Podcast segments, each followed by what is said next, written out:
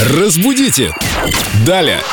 С нами в студии прелестная Виктория Полякова, наш культуролог, знаток русского языка, фразеологизмов. И вот очень актуальная фраза, которая сейчас, наверное, является одной из самых основных. Все говорят, что нужно мыть руки как можно чаще, а у нас есть в русском языке такая идиома «умывать руки». Откуда это пошло, что это значит? Здравствуйте, Виктория. Расскажите нам историю этого выражения.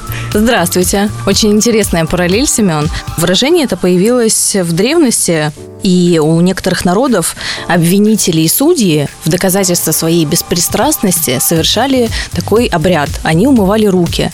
А совершался этот обряд тогда, когда судьи выносили вердикт под воздействием толпы и аудитории. Давление аудитории, да?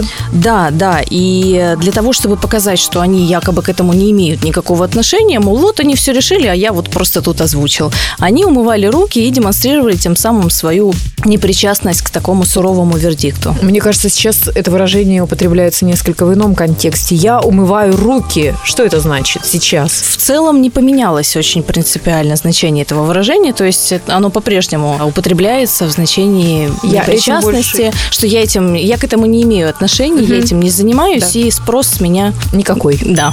Ну, ну, в какой-то, может быть, семейной ссоре такое бывает, э, люди говорят. Я умываю руки. Ну, допустим, да, там поссорились, и тут теща еще, значит, и муж там, я умываю руки, там, хлопает дверью уж. Женщины решили, жена Ну, его, видимо, в чем-то обвиняли. Нечего было это творить.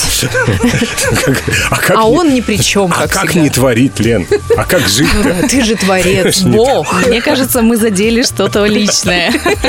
Да, тема для другой программы. А с нашей мы, по-моему, разобрались. Ну, все понятно. тема всем все исчерпана. понятно. Мы умываем руки. Переходим к музыке, проверенной временем. Разбудите! Далее!